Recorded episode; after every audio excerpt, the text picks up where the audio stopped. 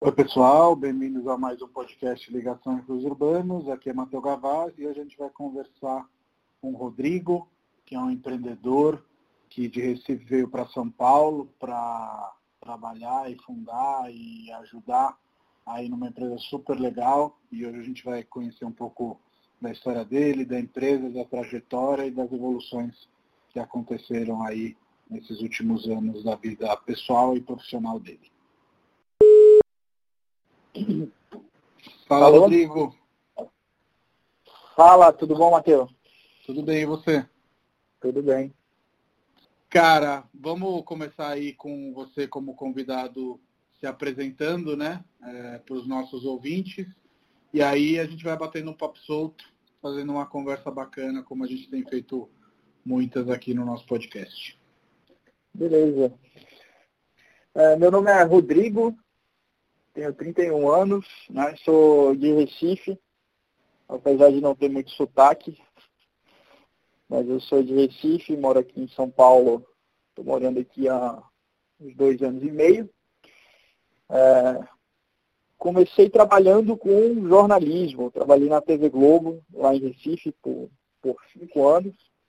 Não tem muito a ver com o mercado imobiliário, mas eu comecei a me aventurar aí no, no mundo do, do mercado imobiliário há uns seis anos, mais ou menos. Comecei investindo em leilões de imóveis, uh, trabalhei como corretor, fundei uma startup, né? fui cofundador de uma startup de dados para o mercado imobiliário, chamada Infoprop. Uhum. E a gente, é, felizmente, né, tivemos uma saída bem sucedida da startup, que foi adquirida no ano passado pelo Grupo Zap. E hoje eu trabalho no Grupo Zap, no Zap Home, que é o setor de iBuyer do Grupo Zap. Né? A gente compra, reforma Sim. e vende imóveis. Bacana. Eu queria te perguntar um pouco, né, antes da gente se aprofundar nas questões mais profissionais e todas essas que você já nomeou, que realmente vão ser o pano de fundo da nossa conversa, se o Rodrigo, antes de se aventurar no mundo dos imóveis, já tinha um pouquinho aí é, essa paixão, esse intuito, ou se foi uma coisa totalmente casual que começou realmente com os leilões, como você falou? Assim, não foi algo que foi se construindo, né? É, a verdade é que eu, eu, eu trabalhava como, com jornalismo, mas é uma profissão muito difícil. E aí eu me inquieto com isso, eu comecei a me aprofundar muito em questões de educação financeira, finanças, é, empreendedorismo também. E assim, sempre pesquisando coisas que eu poderia fazer sem abrir mão da minha profissão naquele momento. Eu não, uhum. não pensava em largar a profissão. Então eu tive N ideias, pesquisei várias coisas e me veio esse, essa oportunidade de investir em imóveis. E eu pensei, poxa, com leilão de imóveis, posso conseguir comprar um imóvel é, é, 40% abaixo do valor de mercado. Eu posso financiar, né? Uhum. Eu posso financiar e eu não preciso, ao contrário de um, um, um, negócio, um negócio com ponto físico, por exemplo, eu não preciso estar me dedicando número de X horas por dia na, naquele investimento. Uhum. Então, foi, acho que meio que por aí que eu comecei no, no, mercado imobiliário. Eu vi que era algo que eu poderia investir sem estar abrindo mão do meu trabalho, que na época, é, como eu trabalhava na área de esportes, com futebol, então assim, eu trabalhava sábado, domingo, às vezes tinha jogo quarta-feira à noite, eu trabalhava à noite, então meus horários eram muito incertos e tinha que ter essa, uma, uma dedicação constante para isso. Sim. Então foi, foi assim que surgiu é, o, o, mercado imobiliário na minha vida, basicamente. o que eu acho super legal dessa sua fala é que ela me traz dois insights nos quais eu acredito muito que, de um lado, eu mesmo, quando eu estava avaliando a minha carreira, os meus primeiros estudos foram em ciências políticas, tive reflexões parecidas com a que você falou, de que mesmo que eu tivesse a melhor carreira possível imaginável, era uma carreira que, em termos de ambições e de independência financeira, ela demoraria muito para se concretizar, né? que acho que é um pouco do que você falou, que o jornalismo também é um campo que tem uma carreira mais alongada, demora, é complexo, tem uma concorrência, tem uma questão também, não vamos nos adentrar nisso, de, de, de, de uma decadência, né, em função de tanto jornalismo, tanta coisa que está sendo feita. E também, por outro lado, que eu acho que é um dos caminhos da riqueza, é a famosa questão de fazer o dinheiro trabalhar por você, né? E você expressou isso muito bem quando você fala queria investir em coisas que não tomassem horas do meu tempo, porque eu não tinha mais horas do meu tempo. E é uma coisa que eu falo sempre para os nossos clientes, cara, dinheiro não vale nada. Eu sei que isso é uma expressão um pouco exagerada, mas assim, se você não trocar dinheiro por alguma coisa de valor, ao longo do tempo esse dinheiro vai perder valor, porque tem um negócio que chama inflação que consome ele. Então, é, é, essa questão de investir em leilões, eu acho que é super legal e queria me adentrar um pouquinho nela. Eu sei que é, nesse momento não é mais o foco das suas atenções, mas sempre chega cliente pedindo, e aí, compre leilão, o que, que você acha, o que, que você não acha?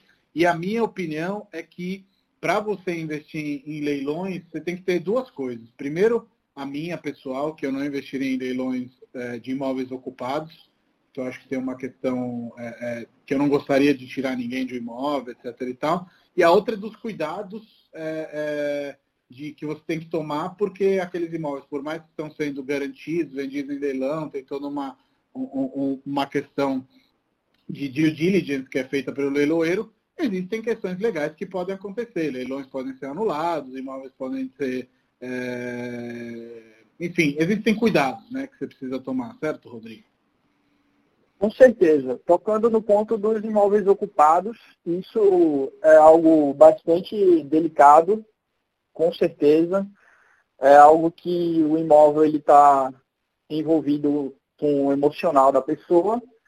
É, é um instrumento que, é, por um lado, ele existe justamente para o, o, o banco ter a garantia de que vai receber o pagamento.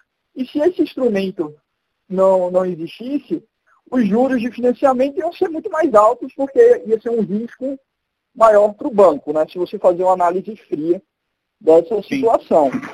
Né? E qual, qual foi a sua, a sua outra a, pergunta? A outra pergunta foi sobre o fato de se tomar alguns cuidados, né? Não necessariamente porque o imóvel está em leilão e está se batendo ali o martelo e o leiloeiro está fechando a compra, que isso é 100% seguro, né? Tem algumas é, é, algumas questões que precisam ser avaliadas e não é para todo mundo e não é para entrar em leilão sem ter uma assessoria jurídica, o um mínimo de conhecimento. Né? Essa é a minha opinião, queria saber a sua. Não, com certeza, muito importante você ter uma assessoria jurídica.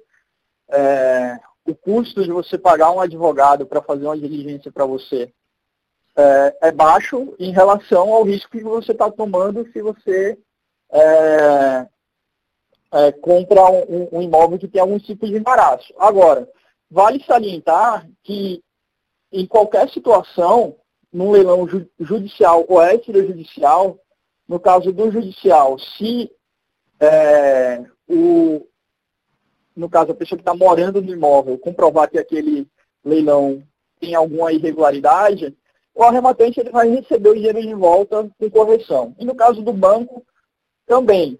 Porém, leva-se um, um, um, certo tempo, enfim. Mas para evitar é esse bom tipo fazer de situação. Né? não, é importantíssimo fazer, fazer a diligência. Mas eu acho que mais, muito importante também, e é um outro pilar aí no investimento em leilão, é você ter conhecimento do mercado que você está atuando. Uhum. Então, assim, eu vejo muita gente que arremata imóvel no leilão com preço quase do, do, do, valor de mercado. E aí o imóvel ainda está ocupado, ainda você vai ter que gastar com advogado. E aí, às vezes, o imóvel está num estado de conservação muito pior do que um outro imóvel que você vai pagar 20, 30 mil a mais, mas não, não vai precisar ter o mesmo nível de intervenção de reforma, entendeu? Cara, você sabe que eu morei num, num, num prédio na Santa Cecília, que um, um apartamento foi a leilão, né? E aí, por pura curiosidade, eu acabei salvando esse link, acompanhando o leilão. E aí o, o, o preço da segunda praça realmente estava interessante. Esse é um apartamento que, sei lá, tem uns 30 metros quadrados, numa condição de reformado ele valeria 300 mil, mais ou menos. E pelas fotos, enfim, do, do, do, do anúncio e tudo mais, detonadíssimo o imóvel. Só que por estar na segunda praça, ele estava começando, sei lá, em 140 mil, alguma coisa assim.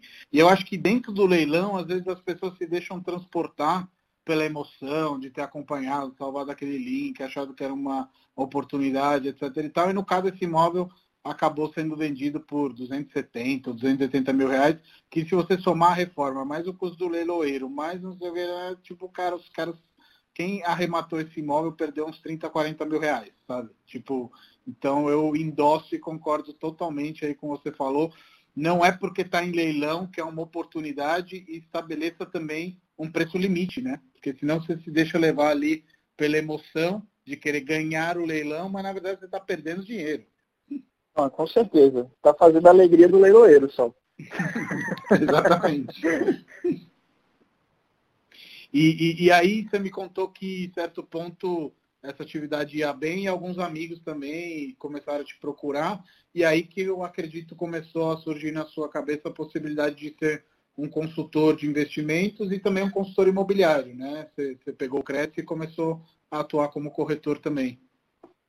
Sim, é, depois que eu fiz a minha primeira operação, né, é, eu vi que pô, com uma ou duas operações eu tinha potencial de ganhar mais do que um ano de salário. Aí eu pedi demissão da TV Globo e decidi só dedicar 5% ao, ao mercado imobiliário.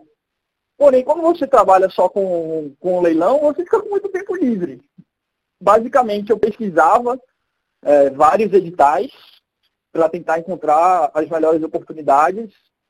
Uma, duas vezes por, por, por semana ou por mês, enfim, esporadicamente eu ia visitar os imóveis em loco, então ia ver o local, ia, ia fazer uma análise presencial e depois era só participar do leilão. Então não, não exigia muito do meu tempo. Como eu fiquei com tempo livre, eu falei, poxa, vou aproveitar esse meu tempo livre, vou me aprofundar mais ainda no mercado imobiliário, fiz um curso de TTI, eu, eu gostei, inclusive.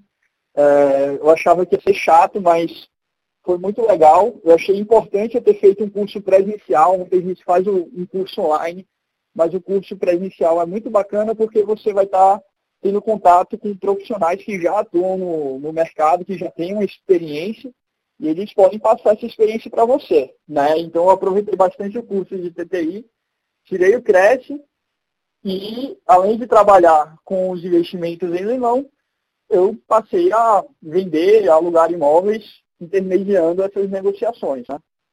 Sim, sim. E como que é o mercado de, de Recife? Você vê aí é, similaridades com São Paulo, por serem capitais de estados, ou são mercados completamente diferentes por terem aí topografias é, de mar e, e, interior, no caso São Paulo, né? É, que não está perto do mar ou não tão perto assim. É, você vê diferenças ou, ou, realmente é parecido? É um mercado completamente diferente. É, eu acho que começando pela construção dos imóveis, é, acabamento, né? Então aqui em São Paulo tem muito do piso quente, piso frio, lá em Recife está na praia, então não faz frio. Então os apartamentos que tem porcelanato e tudo, eles são até melhores. O revestimento dos prédios é diferente, eu acho que garagem, né? Uhum. É, em relação a, a, ao mercado, São Paulo é um mercado muito maior. Eu, eu posso dizer, afirmar que é um mercado, um mercado global, porque você tem pessoas do mundo inteiro que compram e investem em imóveis aqui. Acho que mais na América Latina, mas ainda assim tem, tem estrangeiro. E tem gente do Brasil inteiro que tem imóvel aqui também. Então, pô, tem muita gente bem sucedida em Recife que vem muito para São Paulo, tem um imóvel em Recife tem imóvel em São Paulo. Isso é com todas as capitais, né? Então, aqui é um mercado muito, muito maior, com muito mais possibilidades, mas muito mais concorrido também, né? Recife, falando de Recife, tem essa situação do mar. É, é uma cidade muito adensada, a região geográfica, né? a geografia de Recife. É uma cidade que é, tem, acho que, 1 milhão e 700, quase 2 milhões de habitantes só em Recife. E quase, acho que uns 3,5, 4 na região metropolitana. E é uma cidade muito verticalizada.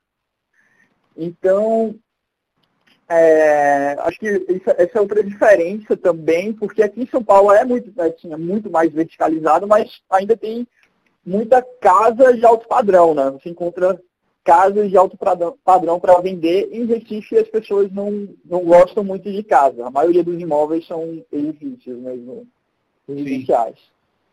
A gente inclusive teve algumas conversas super legais quando a gente estava fazendo a pesquisa do Prédio do Brasil, né, sobre Recife e realmente tem uma fase ali do modernismo com o Van der Kolk e Tinoco, enfim, dentre outros, que são arquitetos que fazem alguns edifícios muito legais em Recife. E aí queria te perguntar, já que eu fui pelo Google Street, viajando um pouco ali pelas ruas e por esses edifícios, se como em outras cidades de praia, é, ao contrário do que se pensa, a Orla não é o lugar mais valorizado. É por aí também em Recife, tem alguns lugares nas outras quadras um, um, um, pouco mais afastadas, né? não tão longe do mar, mas que são mais valorizadas do que a Orla, ou a Orla em Recife é o lugar mais valorizado? É, a Orla é um dos lugares mais valorizados, mas não é o mais valorizado. Né? Uhum. Não sei se eu estaria certo no, no meu palpite, mas a impressão que eu tenho é que é, Boa Viagem é, é, muito grande, né? O bairro Boa Viagem. Então você tem muitos e muitos prédios. Tem uma área em Recife, na zona norte do Recife, que é Casa Forte, Jaqueira, Parnamirim, que é um, um lugar muito procurado, fica ali, é, o, o, Rio Capibaribe corta esses bairros, tem o Parque da Jaqueira, e lá o, metro, o preço do metro quadrado é ainda mais alto do que em Boa Viagem. E lá, o que, que acontece? Já não tem mais espaço para construir prédio. Né? Boa Viagem está ficando assim também. Já tem construtora comprando os prédios menores e mais antigos para fazer uns maiores em Boa Viagem. Mas Boa Viagem tem mais território, eu diria. é muito curioso, é muito curioso porque eu, quando eu cheguei no Brasil, eu, meus primeiros seis meses, um pouco mais que isso, é, eu morei em Santos, né? E Santos tem uma coisa parecida também, onde sim tem coisas valorizadas na orla, mas os prédios mais valorizados não estão na orla. É, é, claro que a visão do mar valoriza os apartamentos e tudo mais, mas, de novo, tem lugares mais afastados, segunda quadra, terceira quadra, algumas ruas muito específicas que acabam sendo as queridinhas em, em cada bairro, e aí, é claro, também os empreendimentos acabam fazendo a diferença. Por isso que tinha essa curiosidade sobre Recife e achei que é parecido, isso é, é, é, é, é muito interessante. E aí, é, estava me contando, né, a gente já é amigo há uns anos, se conhece, já bateu muitos papos sobre o mercado imobiliário, que em certo ponto, e acho que dentro de, de ser corretor e também de ter é, é, essa, esse trabalho com leilões, uma das coisas que te incomoda e que me incomoda também é a simetria né, que a gente encontra de informações é, sobre o mercado imobiliário de uma maneira geral. Quando você quer fazer uma análise micro, você consegue informações públicas, né, números de matrícula, os últimos negócios, etc. Não é uma busca fácil, mas quando você quer fazer um comparativo de mercado a nível nacional, numa análise mais macro, é impossível, na verdade. E, e, e, essa era uma das coisas que não só te incomodava, mas você comentou comigo que, inclusive, você quase acabou é, é, fazendo mau negócio por conta disso. Queria que você comentasse um pouco. Ah, sim. Foi no, no, no primeiro negócio que eu fiz, né? É, foi por volta de. Foi em 2014, 2015. Então, a gente estava acabando de sair do boom imobiliário no Brasil todo, né? E aí eu encontrei esse imóvel para venda em leilão, estava com um preço bem atrativo, né? E aí eu fui lá no prédio, tinha um vizinho que, falou, que, que comentou comigo, ah, eu vendo o meu, e ele falou o preço que ele vendia, era tipo o dobro do valor que estava no, no leilão. Na verdade, nem era um leilão, era uma concorrência pública. Uma outra modalidade de, de você adquirir imóveis adjudicados pela Caixa Econômica Federal. Tá? É... Mas aí eu falei, não, esse cara tá, tá, tá delirando, ele está pedindo muito. E aí eu fui procurar os anúncios na internet. E aí os anúncios estavam por uns 15% abaixo do que ele pediu, 15, 20%. Mas aí tinha outros anúncios desse mesmo prédio. Aí o que, que eu pensei? Vou comprar no leilão, vou vender aí 10% abaixo desses anúncios, eu consigo vender rápido. E aí não foi o que aconteceu. Tiveram outros é, percalços aí no, no, no caminho, né?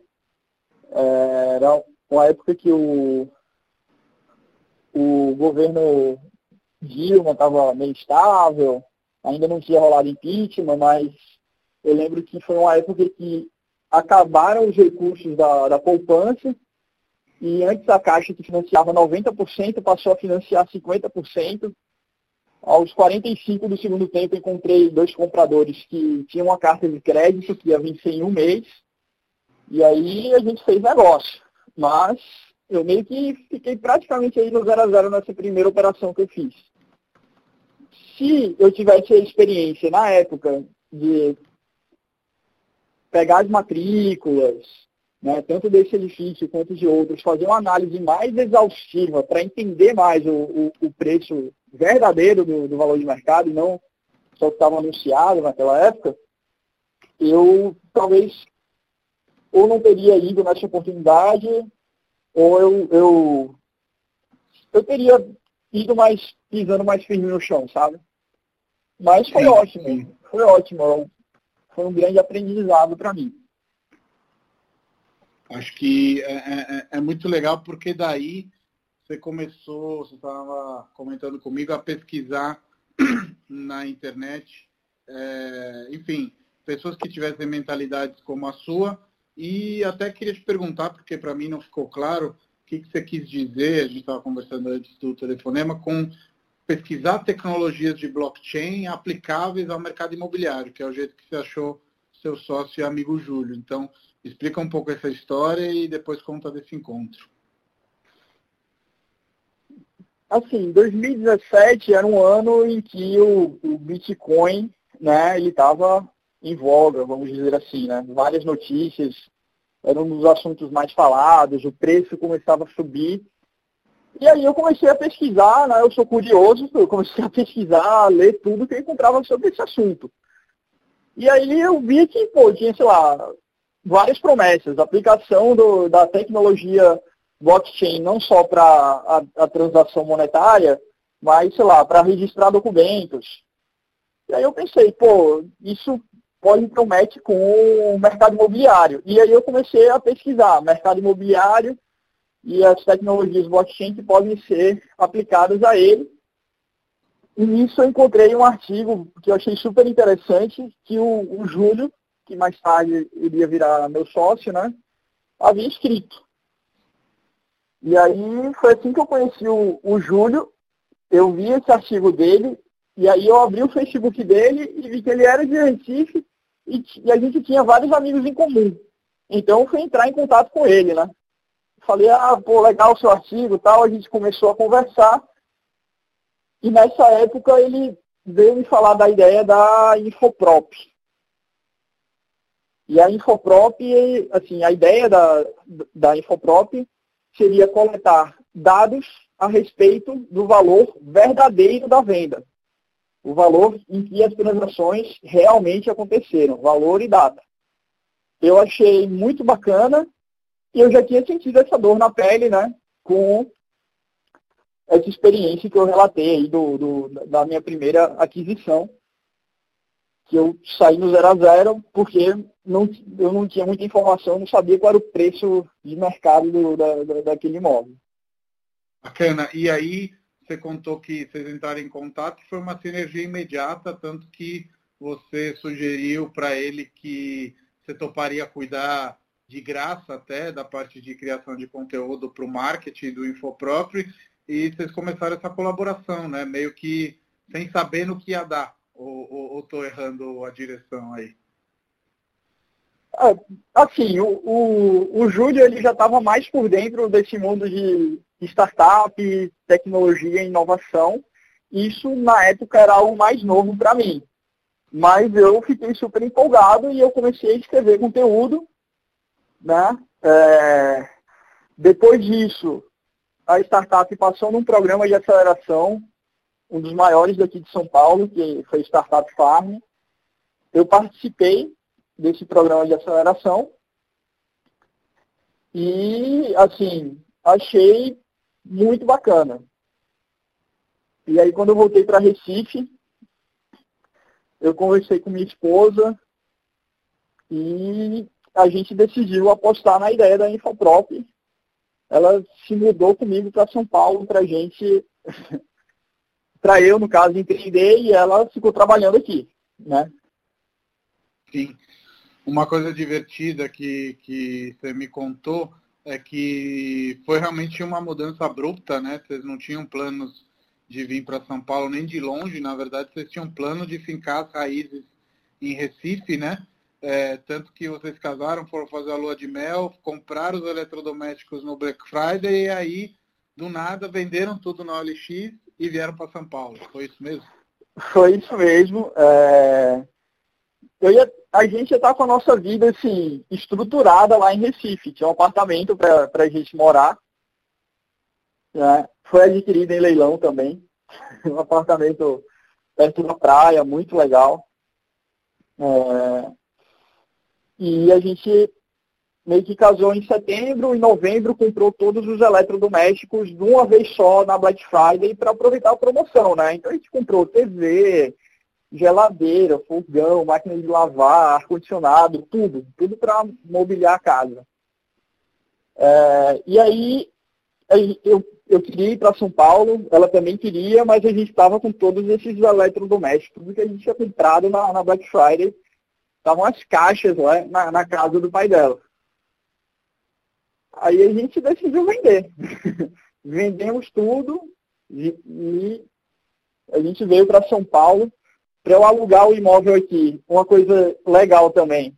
Eu utilizei já os dados da Infoprop, quando eu vim no começo de 2018, a plataforma já estava rolando, já tinha informação de aluguel, e aí eu, eu consegui me balizar para pegar um aluguel aqui num preço bacana.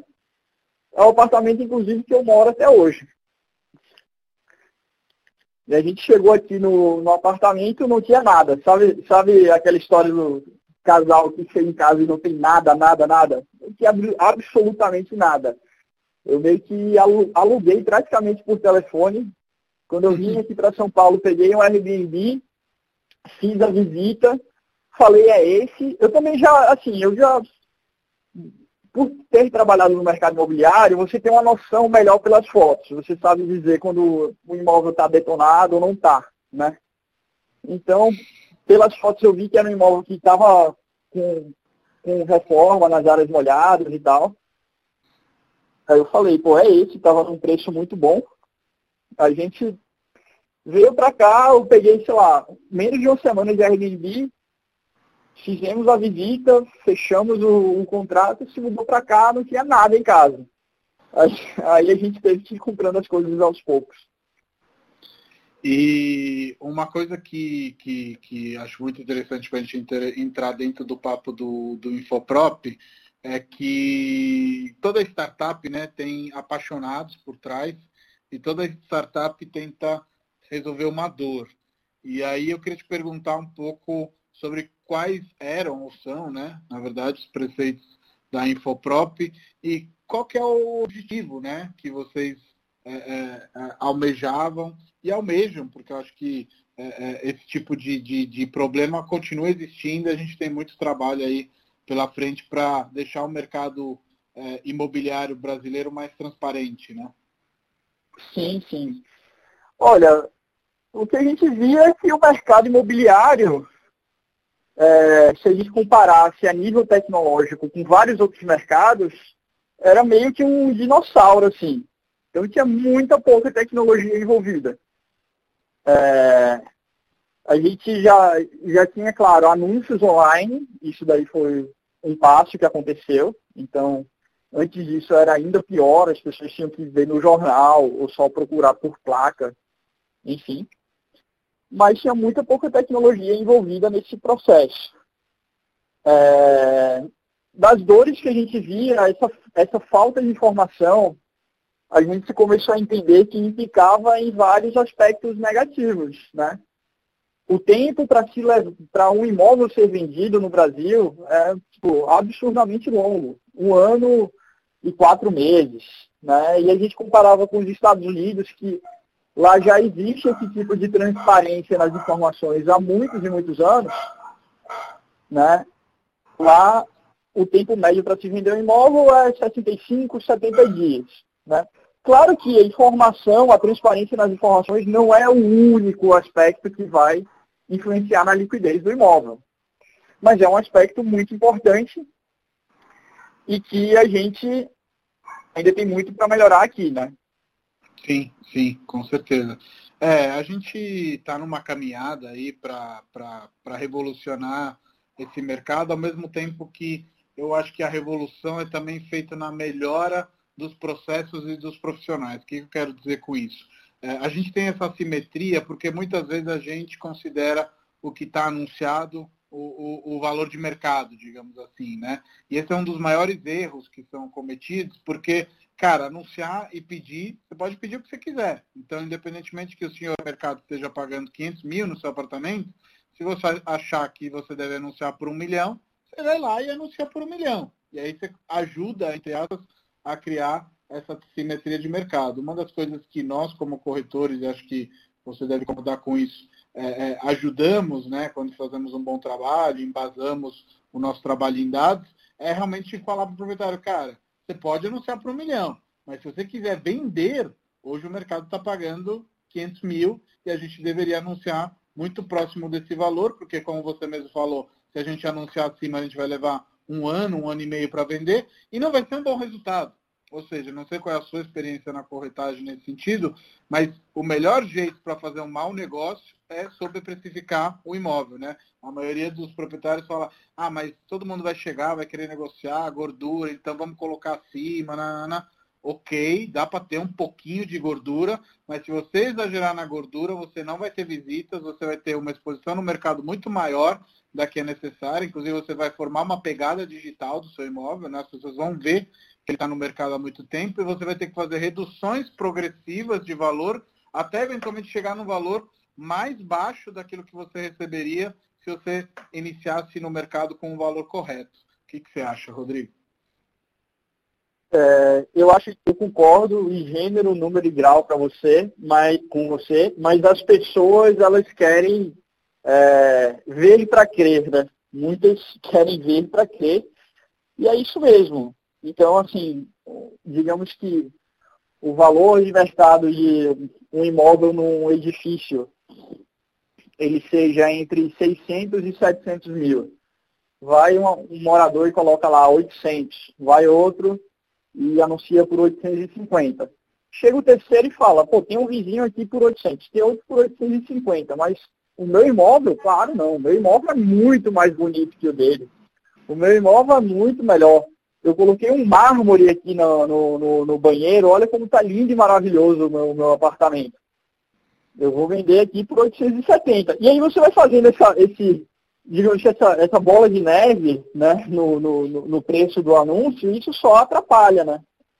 Até chegar um ponto que alguém vai cair na real, que não tá, que ninguém está recebendo visita, ou que as visitas que aparecem não dão proposta, e quem está sentindo uma necessidade maior da venda vai reduzindo e vai meio que, eu diria que tateando as escuras até encontrar o preço de mercado. Né? E uhum. assim, não dá para brigar contra o mercado. O imóvel vale o que as pessoas vão pagar por ele. Sim, sim, é, sim. É, é isso. Um dos erros mais comuns que eu vejo no mercado, você deve ter visto várias vezes, é as pessoas acharem que o que vale o imóvel dela é o valor que resolve o problema delas, né? É, uhum. já, já, ouvi muitas vezes, ah, mas se eu vender aqui, eu não compro não sei aonde. Ah, mas se eu vender aqui, eu não resolvo a dívida que eu tenho não sei com que fulano. E aí uma das conscientizações que nós como profissionais acabamos tendo é exatamente isso que você falou. Tem uma coisa que se chama mercado, que não está no poder nem do corretor, nem do proprietário. É claro que o corretor vai querer fazer uma boa avaliação e vai, aspas, brigar por essa avaliação no sentido de defender ela se ele for um bom corretor e for um corretor que fez uma avaliação embasada, né? Então, eu nunca chego num apartamento sem saber, é, por exemplo, se a gente já teve apartamentos vendidos por ali, é, eventualmente consulto o Infoprop, sem babar seu ovo, é, é para ver se teve alguma transação na rua, em edifícios parecidos, etc e tal. E se eu não tiver essas informações de cara, depois eu vou correr atrás delas exatamente para reduzir essa assimetria que você falou, de que o vizinho falou que vendeu por 850, ah, ok, mas qual era a unidade do vizinho? Ah, a unidade 22. Vou lá, puxo a matrícula e falo, cara, tá aqui, vendeu por 730. Só que quando ele vai te mudar, ele não vai falar que fez mau negócio, né? Se ele puder sim, sim, deixar o edifício também. falando pro zelador, ah, você não sabe, fiz um puta negócio, não sei o quê, não, ele vai deixar essa informação. E aí, eventualmente, vira é, é, esse boca a boca de papo furado, na verdade, né? Sim, com certeza.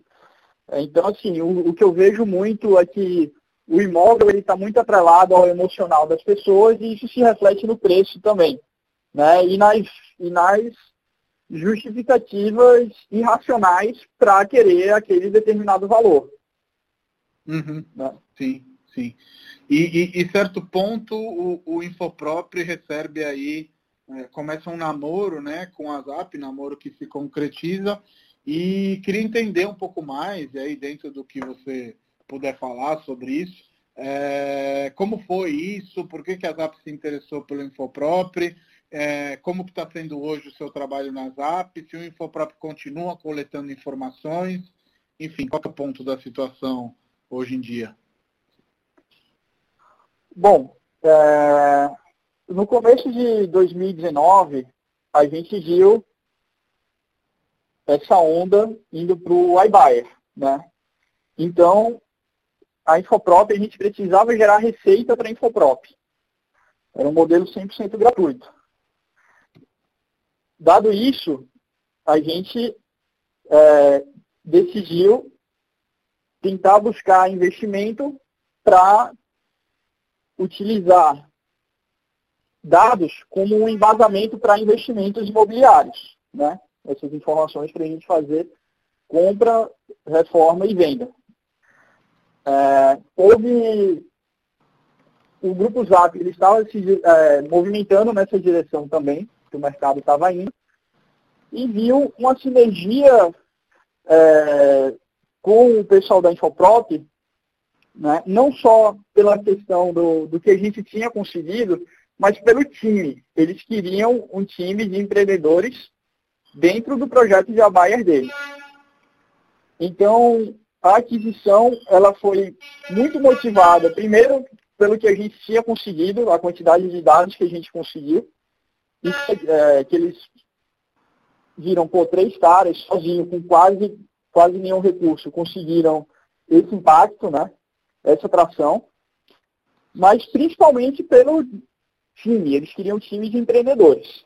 E aí uhum. houve a, a, esse casamento, a aquisição da empresa Infoprop, né?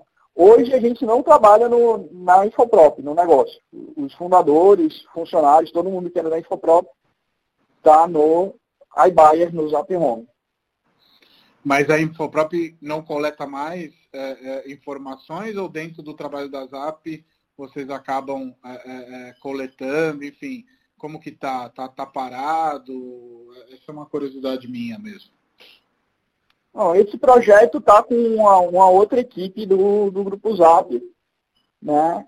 E assim, é, não sei te dizer se estão coletando ou não, mas é agora com a pandemia do coronavírus, acho que até para não enxugar custos, é um projeto que ele não não não está sendo não tá continuado da mesma forma. Acho que você tocou num ponto aí super interessante que às vezes as pessoas não entendem sobre empreendedorismo e sobre as questões de comprar empresas, etc., que é primeiramente, empreendedorismo são pessoas, ou seja, empresas valem alguma coisa porque tem pessoas boas, times bons por trás das empresas. E o segundo ponto é que, é, é, em linha com esse primeiro, quando você adquire uma empresa, você adquire os empreendedores por trás dela. Né? Então, acho que nisso o Zap foi muito é, é sensato em pensar, putz, a gente tem um projeto bacana, tem uns caras que querem resolver aí a simetria de mercado, então eles vão ser os melhores caras para conseguir precificar na hora da compra e na hora da revenda, que é um que um iBuyer faz, né? Sem entrar em detalhes específicos, mas no final das contas é, é, é essa a definição de iBuyer, né? Sim, com certeza. Com certeza. Foi muito mais por esse caminho. Pelo time, pelos times de empreendedores que estavam é, por trás né, do, do, do projeto. Porque a empresa você, a empresa você pode mudar, né? Aí você pode, a gente usa na, no jargão de startups, pivotar. Se algo não está dando muito certo, você muda, toma outra direção, né? Sim. Você faz, e aí vão faz ser, outra coisa. Vão ser exatamente os empreendedores que vão acabar é, é, fazendo isso. E aí eu leio bastante sobre startups, etc. E é muito interessante ver que o dinheiro, o smart money, como ele é chamado, né? ele não premia as ideias, ele premia os empreendedores. Ou seja, a ideia pode ser muito boa, mas o smart money não vai chegar na mão dos empreendedores que só tiverem a ideia. Vai chegar na mão dos empreendedores que tiverem a ideia, mas que também sejam esses caras que consigam pivotar a ideia se for necessário, como eu estou vendo que está acontecendo agora é, é, nesse tempo de coronavírus, como você falou, várias empresas que trabalhavam com coisas físicas estão mudando totalmente de rumo, digitalizando, fazendo outras coisas. É, então, vendia laranja, começou a vender vieira, e é muito interessante ver esse movimento de, de, de aptidão, e acho que nós, como empreendedores, é, sem soberbo arrogância nenhuma, mas conseguimos liderar aí é, esse grupo pós-pandemia, enfim, porque nós não, não, não, baseamos a nossa vida em salário, né? A gente não está com medo de ser demitido, a gente tem medo todo mês de não chegar é, é, ao resultado almejável para que as contas sejam pagas, né, Rodrigo? Ah, sim, com certeza. Né? É... Pô, empreendedorismo. Pô, agora eu me perdi também. Não, você me falou, é, e a gente conversa super sobre isso, que em certo ponto você foi picado né, pelo bichinho do, do empreendedorismo e queria saber se isso tem mais a ver com a questão de startup, e aí nesse momento iBuyer, ou com a questão realmente só de, de, de empreender é, como multiplicar ativos, enfim, é, qual que é a sua pegada? Ah, cara, é... muita gente trabalha, né? Assim, a maioria das pessoas que estão hoje no mercado de trabalho, muitas dessas pessoas elas estão infelizes, né? E assim, é, eu gostava do, do meu trabalho na TV Globo, eu achava muito legal, eu não tenho nada a reclamar, cobri Copa do Mundo lá, lá em Recife, foi muito legal, mas eu não estava me sentindo completo. Eu acho que é é, empreendedorismo é meio que isso, você vai atrás de um propósito, né? Se você está empreendendo só pelo, pelo dinheiro, você pode até ser bem sucedido. Mas será que você vai estar tá completo? Será que você vai estar tá causando um impacto, uma transformação?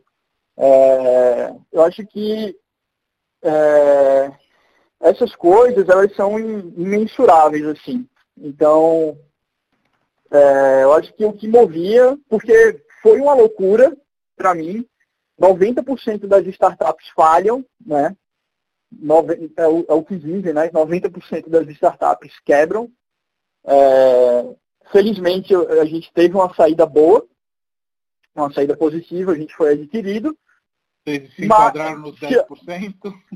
É, a gente se enquadrou nos 10%. É, e se não fosse, tipo, é, toda, essa energia que eu senti em estar tá fazendo algo com impacto positivo, de estar tá mudando o status quo de um, de um mercado, de estar tá trazendo algo novo. Acho que isso é o que me movia a ficar trabalhando, mesmo sem receber salário, mesmo sem saber se ia dar certo ou não. Né? Sim, sim. É, eu acho que todos nós empreendedores é, é, temos realmente essa picada, que é uma picada que nos deixa um pouco loucos, né? Porque especialmente essa última fala sua é, dentro de um conceito normal, né? De trabalhar para é, ter um retorno, etc. e tal, e não fazer isso durante anos, ou fazer isso meio que vendendo o almoço para comprar a janta durante anos, seguindo uma paixão, é, é, é coisa de louco mesmo mas ao mesmo tempo eu indico sempre que as pessoas sigam os próprios sonhos, porque por mais que por alguns anos você carregue o mundo nas costas, você vai estar fazendo o que você gosta. E aí eu sempre pergunto para os convidados, o que, que você aconselharia aí a um jovem você, ou enfim, a um jovem empreendedor que está começando aí uma startup, ou está começando aí a investir em imóveis, o que, que você falaria para é, ajudar aí nessa caminhada? Uh, não desista. Você vai pensar muitas vezes em desistir, né? Eu acho que uma coisa muito importante é persistência e consistência. Se você é persistente, se você não desiste, é normal você pensar em, em, em desistir. Eu pensei em desistir várias vezes, né? Mas se você ainda assim persevera, e se você tem consistência naquilo que você faz, se você tem foco, né? É, você maximiza aí as suas chances de, de resultado, né? E assim, outra coisa que eu, que eu falaria é não ter medo de falhar, não ter medo de errar. É, erros acontecem, muitos erros eles podem é, se transformar no empreendedor mais forte. E assim, no empreendedorismo você sempre vai ter uma segunda chance. Você, no fim das contas, você não está perdendo nada. Né? É, para para pensar, vamos ver num, num, num, cenário B que a startup, que a minha startup não tivesse sido adquirida, a gente não conseguisse investimento, não conseguisse recursos, tivesse que apagar a luz e fechar as portas. Cara, se eu fosse para qualquer empresa contar da minha jornada, qualquer, a maioria das empresas ia querer me contratar, entendeu? Então, assim, uhum. eu está com portas abertas para o mercado de, de trabalho. Sim. Então, eu acho que é isso. Tem muitas coisas desculpa. Imagina. É, desculpa, é, se eu gravar aqui, quer que eu fale de novo para. Se você quiser repetir só, só essa última parte, eu acho que está de boa. É, só, só essa última parte mesmo. É, esse, eu estava na questão de não ter medo de errar, né? Sim. Então eu vou falar aqui, a partir daqui, tá? Então Sim. é isso. Deixa eu falar. 3, 2, 1. É... Então é eu, isso por que... mais. Eita, foi mal. Então é isso Não. por mais as. Oi? Agora ficou até falando. Vamos até, vamos até deixar esse pedaço se bobear. Mas você estava falando, na verdade, de que é, a equity, né, o valor de, um, de uma carreira né, no empreendedorismo, ela acaba sendo grande independentemente do fato que você falha ou não e achei super interessante essa colocação, porque hoje o mercado está mudando muito, né? Não é mais os diplomas que você consegue carregar emoldurados na parede, é muito mais as empreitadas que você conseguiu levantar e, e, e levar para frente, né? Ah, com certeza, né? Tipo, muito mais. Os resultados são muito mais importantes do que os títulos, vamos dizer assim, né? Você é da Itália, né? Eu acho que eu já ouvi em algum lugar dizendo que pô, a Itália é um dos países que tem mais garçons com PHD. Né? Sim, então, sim. eu não quero, lógico, eu não quero, tipo, desmerecer quem busca a carreira acadêmica. Não é isso. Mas se você só estuda, você faz o seu mestrado, doutorado, e, mas esse seu trabalho não teve um impacto, você não teve um, uma ação concreta, você vai ser mais um ali, né? Sim a teoria por si só ela não é suficiente e por outro lado, que eu acho que até mais essa questão é, é, dos garçons, e aí nada de mal em ser garçom e nem ser garçom tendo um PhD, mas o, o, o que eu acho que é o mal é ter muitas pessoas preparadas para fazer a mesma coisa, eventualmente nem todas tão boas assim, para poucas vagas, né? Que é, que é isso, ou seja, em Roma a gente tem, sei lá, não sei quantas pessoas formadas em direito sendo que as vagas para advogados são relativamente poucas. Então, muitas pessoas que eventualmente teriam um talento ali em fazer alguma outra coisa, como você falou, empreender e tudo mais, e eu concordo super, eu acho que o mundo tem que ir nessa direção, que estão se conformando a procurar uma carreira tradicional e eventualmente nem tem lugar nessa carreira tradicional. Ah, com certeza, assim, é... se todo mundo segue o mesmo caminho e faz tudo que está no script, né, é... aquele mercado fica eventualmente saturado. É... eu penso assim, na época da minha mãe, minha mãe se formou em enfermagem, foi até aqui em Campinas, na PUC. Na época dela, eu vi uma carta que meu tio escreveu para ela, na época década de 1980. Falou, é, parabéns, minha irmã, você faz parte do, de 1% da população brasileira que tem um curso superior. E olha como as coisas mudaram hoje, né? Hoje, assim, muito mais gente tem curso superior e todo mundo que, que, que, segue o mesmo caminho, eventualmente você vai se deparar com concorrência. Né? No, no jornalismo é assim, você. O jornalismo é uma profissão muito legal, muito bacana. Uhum. E você não tem uma barreira de entrada muito grande, né? Para você Sim. entrar. Claro, chegou até uma época que você não precisava nem ter universidade, nem ter curso superior. E o que, que acontece? Você tem muita gente querendo ser jornalista para pouca vaga de, de, de, jornalismo. Então, natural. Mas o mundo ele é muito plural, né? Você pode seguir aí várias oportunidades. Eu acho que a cada dia que passa a gente tem mais oportunidades também para perseguir. Mais oportunidades que aparecem. E quem corre atrás dessas oportunidades, quem chega primeiro, né? eventualmente larga, sai na frente, larga na frente, né? Sim, eu estou vendo muito isso porque até estava pesquisando que hoje as grandes corporações nem estão olhando mais currículo, estão chamando mais para entrevistas mesmo, fazendo outros tipos de testes que não só uma análise restrita do currículo. Tinha um professor na faculdade que era genial e, e ele me falava, é muito importante sim, saber a teoria, mas normalmente as empresas estão interessadas em saber se você tem um diploma é, para ter a comprovação que você sabe levar alguma coisa de A a Z, completar alguma coisa que demore anos, que demore empenho, que demore é, é, comprometimento, né? Como é pegar um, um, uma graduação. Rodrigo, queria te agradecer aí super por essa conversa, mandar um abraço para o Júlio também é, que não, não participou aqui hoje com a gente, mas que é, eu tenho como querido também. E tomara que a gente possa se ver em breve aí com o fim dessa quarentena.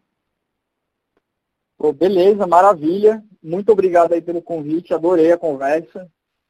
E vamos que vamos. Sucesso aí para refúgios urbanos. Sucesso para vocês também da Zap Home. E é isso. Grande abraço. Um abraço. Tchau, tchau. tchau, tchau.